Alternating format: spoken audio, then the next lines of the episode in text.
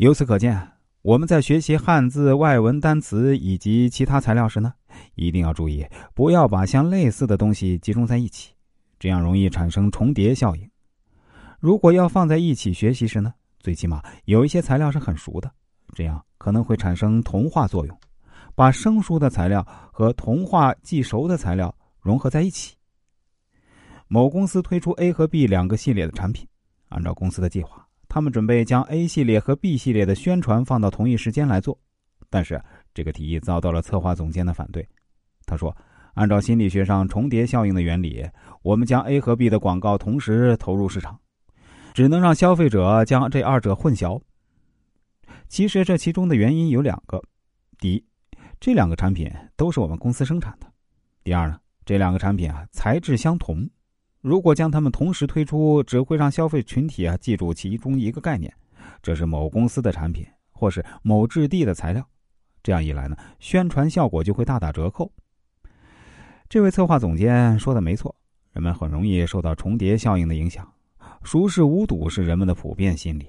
你把相似的东西反复拿给别人看，别人分不清谁是谁，而且也根本记不住。最后，这家公司听从了策划总监的建议。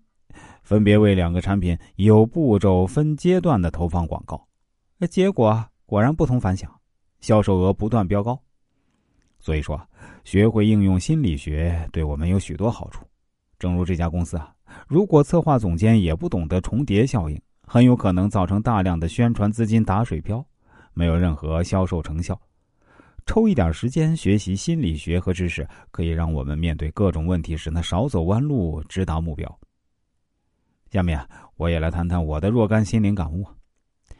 记忆是相当微妙的东西，表面上看类似的内容呢，实际上也并不一样。而性质相同的内容集中在一起，记忆很容易混淆。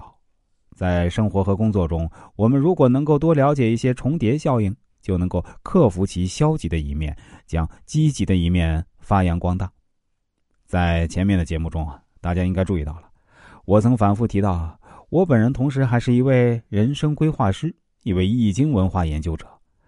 我也说了，大家如果生活中遇到什么疑问呢，什么打不开的心结啊，是可以来找我咨询的。啊，当然我不是义务咨询，希望大家能够理解。在接下来的几期节目中啊，我想讲述一个我运用易经文化知识给顾客做人生规划的案例，敬请期待。